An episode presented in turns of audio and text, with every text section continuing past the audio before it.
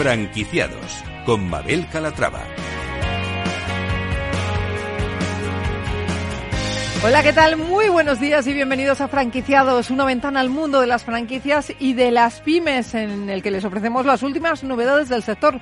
Si estos días se están planteando formar parte de la industria, presten mucha atención porque esto les interesa.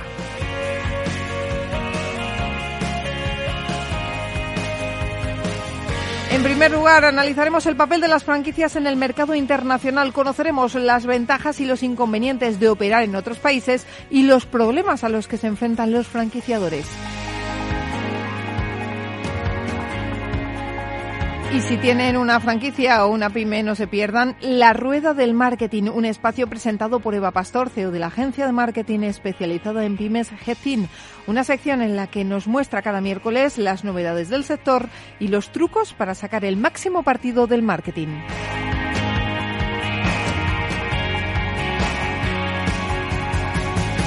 Pues como ven, un programa con muchas propuestas interesantes, así que no se lo pierdan porque arrancamos.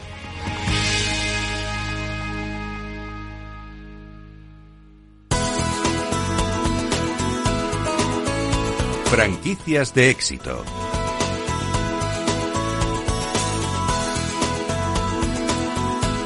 Tienen una franquicia y están planteándose dar el salto al exterior. Eh, les planteo una pregunta. ¿Cuáles son los problemas jurídicos a los que se enfrenta el ser franquiciador o en crear una franquicia internacional? Lo vamos a ver eh, con Felipe García. Él es abogado y socio del despacho Círculo Legal Madrid. Felipe, ¿cómo está? Bienvenido.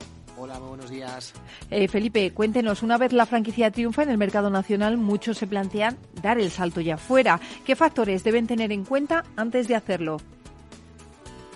Sí, eh, Puedes hablar, pero si no tocas el micro muchísimo mejor porque suena muchísimo, ya podemos. Felipe. Vale, muchas gracias. Muy buenos días a todos. Pues a ver, lo primero que hay que tener es un modelo de negocio lógicamente establecido y, a partir de ahí, pues luego, lógicamente, exportar la idea, ¿no?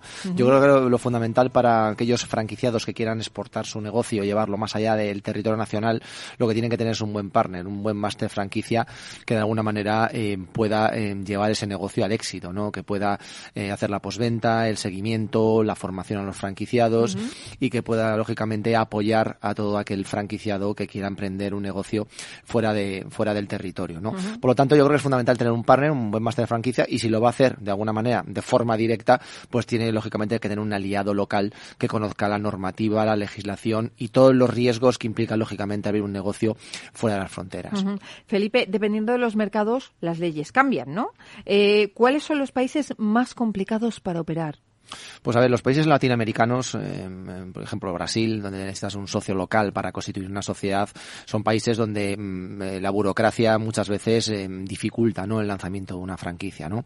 Por eso decimos que es fundamental eh, tener un, un, partner que conozca la normativa, las licencias, no digamos ya si tienes eh, una franquicia de alimentación, de productos cosméticos, dietéticos, de belleza, donde muchas veces tienes que cumplir ya no solo con los requisitos aduaneros, sino cumplir eh, requisitos en cuanto a licencias administrativas, ¿no? De introducción y comercialización de este, de este tipo de productos, ¿no? Por lo tanto, hay que estar al caso, ¿eh? en países eh, como, como Perú, que es, la normativa es un poco más, más laxa, Argentina, ¿no? Pero, pero bueno, hay países donde efectivamente hace falta, a la hora de implementar un negocio de franquicia, un esfuerzo extraordinario en materia legal, sobre todo en materia de, de lo que es la implementación de la tecnología, introducción de, de lo que es eh, todo tipo de mercancía, productos, maquinaria, certificación de maquinaria, eh, impuestos locales, impuestos uh -huh. muchas veces federales. Eh, por eso es, fundamental antes de aterrizar eh, medir bien los riesgos legales que va a tener lógicamente el lanzamiento y aterrizaje de una franquicia internacional. Uh -huh. Bueno, estos son los países más complicados que diríamos que son Latinoamérica. Además, muchas veces las franquicias suelen expandirse en forma de, de, mancha de aceite. Empiezan siempre por Portugal, si salen, si dan el santo internacional, van a Francia, pero inmediatamente por tema de idioma se van a Latinoamérica. Que eso es, eh, es el recorrido natural de, de una enseña, ¿no? Mm, efectivamente, la mayor parte de franquiciados que asesoramos en el despacho se marchan directamente a Latinoamérica, ¿no? Yo creo que además em, el lenguaje es fundamental a la hora de entenderse y como hablamos eh, el mismo idioma, pues em, eso ayuda, ¿no? Al, tema de los negocios, ¿no? Eso, eso es fundamental. Lo facilita, sí, claro que sí. Y, lógicamente también la idiosincrasia, ¿no? De, nuestra cultura, ¿no? Eh, somos un poco, pues prácticamente naciones hermanadas, ¿no? en cuanto a cultura. Por lo tanto, yo creo que los empresarios eso lo tienen claro, mm, saben perfectamente que además es más fácil conseguir un máster franquiciado, que es la persona que explota el negocio, lógicamente, en esos países, y mm, rápidamente surge la química o no, no surge la química, ¿no? Ahora hablaremos, ¿no? Si queréis, ¿no? De qué problemas eh, trae, ¿no? A los franquiciadores eh, tener o elegir un mal eh, máster franquiciado, ¿no? Pero pues, bueno. ¿Qué problemas son? A ver, fundamentalmente es la ocultación de datos económicos. ¿no? En el despacho muchas veces nos vienen con problemas de, eh, oye, mira, en mi máster franquiciado me dice que tenemos solo 100 mm, negocios franquiciados en, imaginemos, Brasil, y resulta que tenemos 300, nada más y nada menos. Entonces, ah. no me paga los royalties, no me paga los variables, eh, el tema de los suministros además me está puenteando, es decir, eh, la cadena de suministros que tienen que ser homologados y, y, y, lógicamente solo ofrecidos ¿no? y comercializados por la franquiciadora, pues se salta ¿no? esa, esa cadena de suministro y por lo tanto eh, de alguna manera puentean al, a la franquiciadora a la hora de suministrar productos que lógicamente tendrían que estar homologados y tendrían que ser únicamente los ofrecidos dentro del sistema de franquicia. ¿no? eh, nos hemos encontrado también con, con, registros de marca que ha hecho el máster franquiciado de una manera ilegal. En vez de hacerlo eh, a la sociedad máster franquiciada, lo hacen al administrador o propietario de la sociedad máster franquiciadora y por lo tanto en estos, en estos países latinoamericanos como por ejemplo, eh, no, no latinoamericano, pero estoy pensando en, un problema legal que tenemos ahora mismo en Portugal, por ejemplo, eh, un máster franquiciado registró a su nombre, a persona física, eh, la marca de la franquiciadora y ahora tenemos un conflicto judicial complejo, ¿no? porque en estos países muchas veces el, el, que primero llega y registra es el que tiene la titularidad, ¿no? Claro, de la marca. Luego te tú a demostrar que tienes una, una franquicia hace 15 años, que está consolidada, que tienes unas eh, una serie de marcas registradas y que además estás utilizando en 20 o 30 países. Eh, son, son problemas complicados jurídicamente hablando, porque parecen eh, jurídicamente problemas iguales a los que tenemos en España, pero la legislación cambia en cada uno de estos países. Un país como es el portugués, donde tienen una buena parte de, de derecho parecido ¿no? o similar al nuestro, pero sin embargo, cuando te metes en detalle, eh, hay diferencias diametralmente opuestas ¿no? en cuanto a la interpretación de determinadas leyes. Por lo tanto, hay que estar eh, atentos al tema marcario, como te decía con el máster en franquicia, hay que estar eh, eh, atento a cómo se va de alguna manera a vigilar, a controlar los suministros y el mantenimiento y asistencia y formación que le va a hacer el máster franquiciado a nuestros franquiciados y, como te digo, el tema de la ocultación de los datos económicos. Yo creo que eso, lógicamente, hay que contemplarlo en una, de las causas de resolución del contrato y, por lo tanto, si tienes un máster franquiciado, que te puedas desligar del máster franquiciado a través de un burofax, ¿eh? lógicamente enviado a una dirección que tienes pactada en el contrato, para que de alguna manera te puedas saltar a ese máster franquiciado y coger otro nuevo para que, lógicamente, el negocio pueda seguir pujando, que no tengas un problema además reputacional o que la franquicia al final en ese país no acabe de despegar y, se estrelle, ¿no? Yo creo que eso esos son los, los problemas fundamentales a los que se enfrentan las franquiciadoras. Pero vamos, yo creo que es complicado, ¿no? Una vez que entras en esa vorágine, si te dice, por ejemplo, el ejemplo que nos ponía, que tiene registradas de 100 franquicias y en lugar de 100 son 300, ¿cómo llegas a ganar ese pleito? ¿Cómo llegas? ¿Cuánto tiempo se tarda? Sí, eh, de los problemas a los que se enfrentan los eh, franquiciadores, porque al final en estos países pues la justicia no es como la que tenemos aquí, a pesar de que mm, muchos que diga la gente en, cuanto a los jueces que tenemos y tal, tenemos yo creo que unos jueces fantásticos, una fiscalía fantástica y sí que es cierto que los, los tiempos pues eh, dejan mucho que desear, ¿no? Porque está absolutamente atascada eh, ahora mismo la administración de justicia, sobre todo después de la pandemia, que no ha, no ha conseguido recuperar el ritmo, ¿no? Eh, pero cuando te vas a otros países te das cuenta del valor que tenemos aquí en España, esta administración de justicia, con que sea lenta, es segura y, no existen corruptelas ¿no? dentro de la administración eh, de justicia. Por lo tanto, en estos países yo creo que hay en muchas ocasiones, porque además la tardanza es todavía mayor la española a la hora de resolver un conflicto, yo creo que es bueno introducir eh, cláusulas de arbitraje eh, dentro de, los contratos de franquicia, con el máster franquiciado también, por supuesto, y tener una buena corte de arbitraje que pueda entender los problemas de las franquicias a la hora de aterrizar ¿no? y a la hora de desplegar el negocio en un territorio Yo creo que el arbitraje, sobre todo a nivel eh, latinoamericano, está muy extendido, está bien utilizado. Hay buenas cortes de arbitraje con árbitros que yo creo que son premium y por lo tanto yo creo que es una de las de las alternativas que tienen los empresarios a la hora de dirimir controversias con los franquiciados y más de franquiciados. Es decir, eh, puedes utilizar los jugados, eso en todo caso, pero tener una buena corte de arbitral que te pueda resolver rápidamente un conflicto y con unos costes determinados. Yo creo que también es un arma que los franquiciadores tienen que saber que la tienen ¿no? a la hora de elegir cómo se van a relacionar jurídicamente en, esos territorios. Pues Felipe García, abogado y socio del despacho Círculo Legal Madrid, gracias por estar con nosotros y por abrirnos un poquito los ojos a lo que tenemos fuera. Eh, un placer, muchísimas gracias. Gracias a vosotros. Gracias.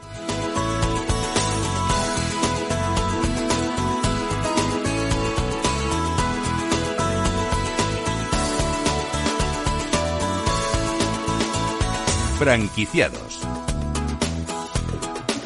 Ya está aquí Eva Pastor, CEO de Headteam, agencia especializada en marketing para pymes, con la rueda del marketing, un espacio en el que nos dará unas cuantas vueltas y lo hará las últimas novedades del sector, no se lo pierdan.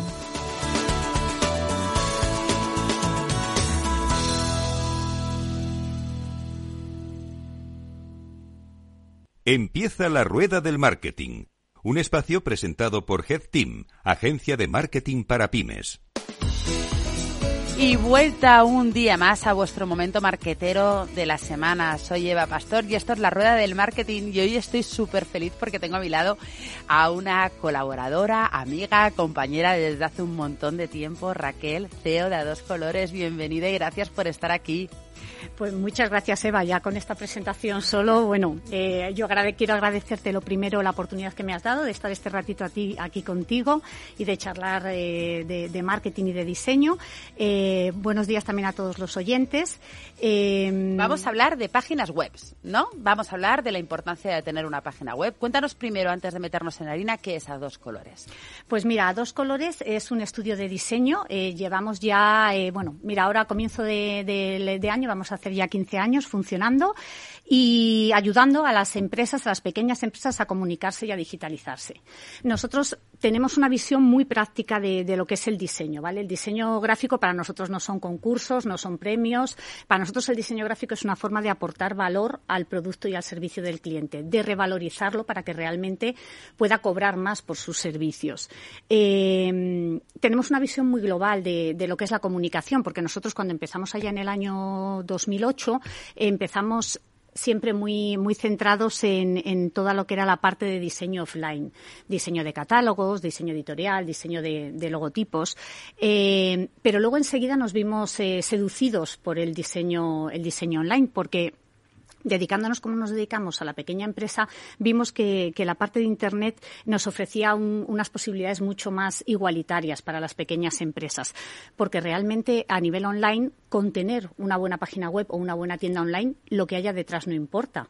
Nosotros tenemos em, clientes que son micropymes y que, bueno, pues hay un matrimonio o dos personas gestionando una tienda con unas ventas importantes. Y parecen gigantes porque tienen una web espectacular y una imagen de marca súper potente, ¿verdad? Efectivamente. Entonces esto nos, nos gustó mucho y ya pues hace más de 8 o 10 años nos metimos en el diseño, en el diseño online y especializándonos en, páginas web con WordPress, ¿vale? WordPress y PrestaShop es sobre todo lo que, lo que trabajamos. Una de las grandes luchas que tenemos la gente que nos dedicamos al marketing es hacer entender a nuestros clientes que no vale solo con tener una buena página web, que por supuesto es súper importante, tanto a nivel de funcionalidad como a, nivel de imagen de marca, pero el marketing es mucho más complejo, ¿no? Eh, mi gran lucha muchas veces con ellos es, por favor, no os gastéis todo el dinero en una gran plataforma, sobre todo al inicio de un proyecto que luego por, por, sensatez habrá que ir amoldándola y cambiándola según el, negocio empieza a funcionar y dejar algo de dinero para el resto de marketing, porque si tienes una web muy bonita pero nadie la ve.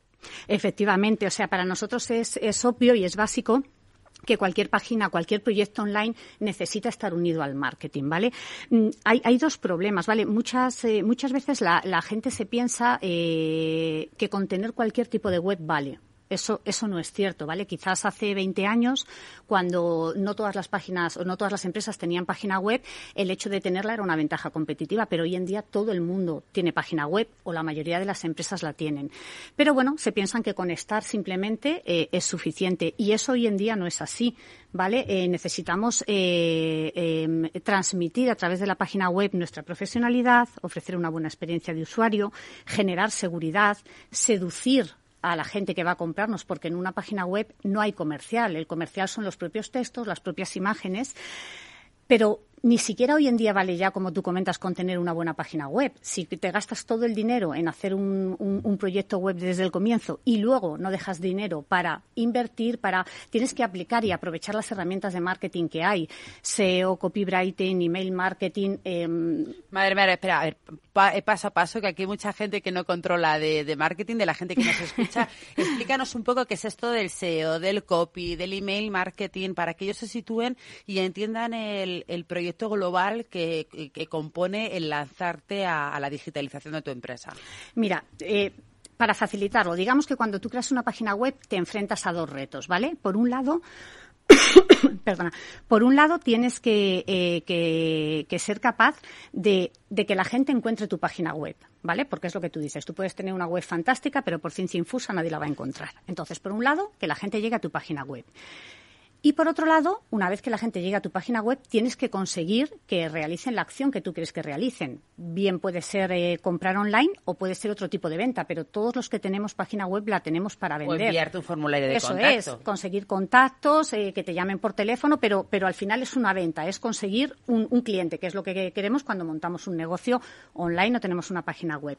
Entonces, eh, para conseguir el primero de los objetivos, y es que la gente te encuentre, tienes distintas herramientas de marketing, tú las conoces mejor que yo. Eh, tienes que llevar tráfico a través de las redes sociales, a través de anuncios o a través de lo que decíamos antes, a través del SEO, ¿vale? que así facilitando mucho, ¿vale? Y que los técnicos luego me dirán, ¿vale? Eh, pero bueno, ¿qué es... Los haters, los haters. Eso, eso. Digo, ¿qué, ¿qué, es realmente el, el, el, SEO? El SEO, el posicionamiento natural de una página web, es gustarle a Google, ¿vale? Aquí tenemos que seducir por, por un doble lado. Primero tenemos que seducir a Google para que nos muestre y luego tenemos que seducir al usuario para que nos compre. Esto, ¿Y cómo seducimos a Google? Eh, pues al final, a través de, de, de, técnicas de posicionamiento básico, lo que, lo que conseguimos es, eh, lo, lo que hacemos son una serie de acciones en la página y fuera fuera de la página para gustar más a Google, ¿vale? Tenemos que analizar cómo busca la gente, cómo va, cómo van a buscar los, eh, los usuarios nuestros servicios y esto debemos hacerlo antes de crear la página web para tener una buena base. Y luego, bueno, pues trabajamos una serie de cosas eh, técnicas para que cuando alguien busque, por ejemplo, diseño de páginas web en Madrid, la página que muestre sea la de dos colores. Ese es el objetivo a conseguir. Y, todo, todo lo que es el posicionamiento eh, va en esta línea, en hacer en la página web lo que le gusta a Google que tenga tu página web para que diga, ah, tú estás buscando esto, pues te voy a dar esta página. Claro, aquí una de las cosas es el copywriting, ¿no? Eh, tener una buena redacción, contenido que realmente le interese a, la gente que nos va a buscar, que realmente se muestre un interés y Google entienda que, lo que escribimos no es meramente comercial, sino que, interesa a nuestro público. Importante, tú eres una loca del copywriting. Yo recibo tus newsletter todos los días. Sí, sí, la verdad que eso, ya te digo que yo llevo muchos años en diseño gráfico y ya hace como cuatro o cinco que me metí con temas de, marketing especializándome en copywriting y la verdad es que me encanta. Aquí además el copywriting nos sirve para los dos objetivos que, de los que estábamos hablando. Por un lado, a través del contenido logramos eh, generar interés a Google y que Google vea que nosotros somos la respuesta adecuada a la pregunta que ha hecho el cliente, pero también eh, el segundo objetivo del que hablábamos, que era que cuando la gente llegue a nuestra página web se sienta seducida por nuestro producto, que seamos capaces de, hacerle entender al cliente que nosotros somos la solución adecuada a sus problemas. Porque eh, copywriting no es escribir bonito y ya está, ¿vale? Hay unas eh, técnicas eh, detrás, hay mucho análisis, hay que conocer al cliente al que nos vamos a dirigir, tenemos que analizar sus dolores, meterle el dedo en la llaga y decirle cómo le vamos a hacer alcanzar los deseos. La solución, ¿no? cómo le vamos a dar la solución. y escribir una newsletter al día eh, está bien. Eh, tienes un porcentaje de apertura interesante. Yo la recibo y a mí me encantan. Eh, tengo que decirlo. Invito a todo el mundo a que se meta. Es a dos colores punto. Es a dos colores punto es barra suscripción. El 2 es con número A, un número 2 colores punto es suscripción. Pues invito a todos los oyentes a que se metan y se suscriban a la newsletter de Raquel, que es súper divertida e interesante. Pero volviendo a la pregunta, ¿aconsejas a la gente enviar newsletter de forma tan asidua? A ver, Aquí, bueno, pues ya sabes, hay, hay pros y hay contras, ¿vale? Lógicamente, cuando haces una, una estrategia eh, agresiva, como es la mía, de, de, una, de una newsletter diaria, eh, bueno, tienes que estar dispuesto también a perder suscriptores, ¿vale? Porque eso a veces pasa. Pero al final no se trata de... Pero a mí hay gente que me sigue desde hace más de dos años, tengo muy buenas tasas de apertura y es mi, mi, mi, mi como actualmente consigo la mayor parte de los clientes. Ten en cuenta que es mucho más fácil vender a un cliente que ya tienes que no conseguir clientes nuevos. Dame tres características principales que tiene que tener una página web para ser una buena página web. Pues mira, debe ser una web atractiva, ¿vale? Con un buen diseño. Debe ser una web eh, que esté bien, eh, bien estructurada, que ofrezca una buena eh, forma de, de, encontrar la información a los usuarios.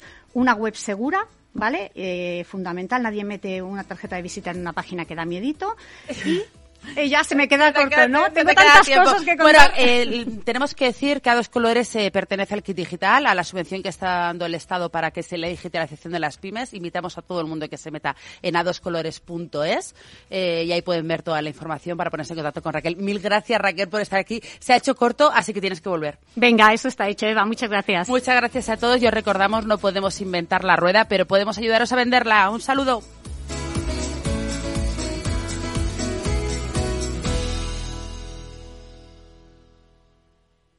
Head Team, agencia de marketing para pymes, te ha ofrecido la rueda del marketing.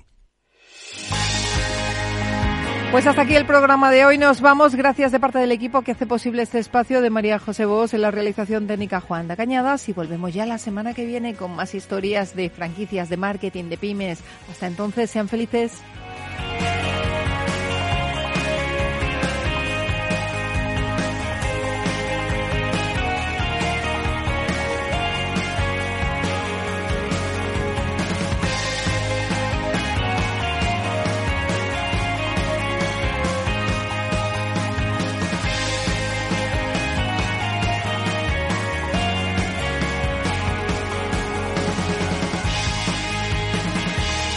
Franquiciados con Mabel Calatrava.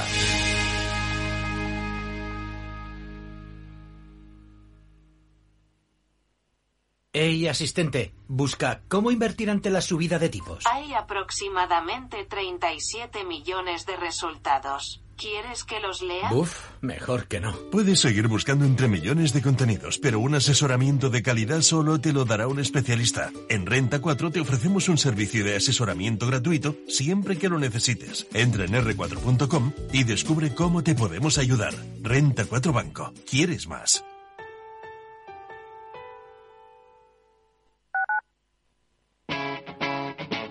Capital Radio.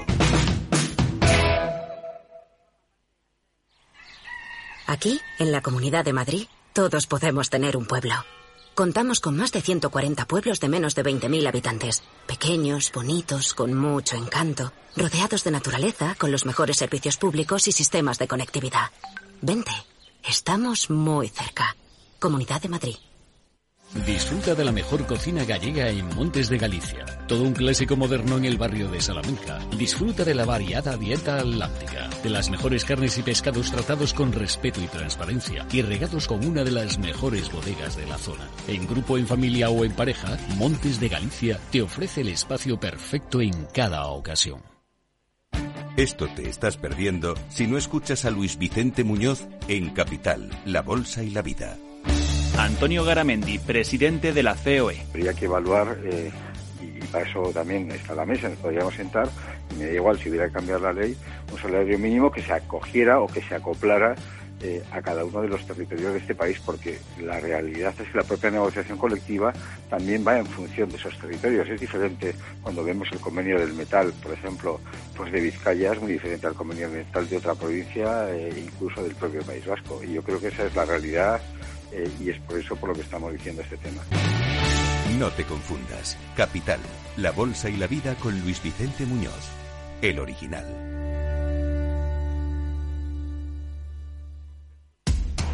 Información, análisis, previsiones, recomendaciones, todo lo que necesitas saber para tomar tus decisiones de inversión en Mercado Abierto, de 4 a 7 de la tarde con Rocío Arbiza, Capital Radio. Capital Radio.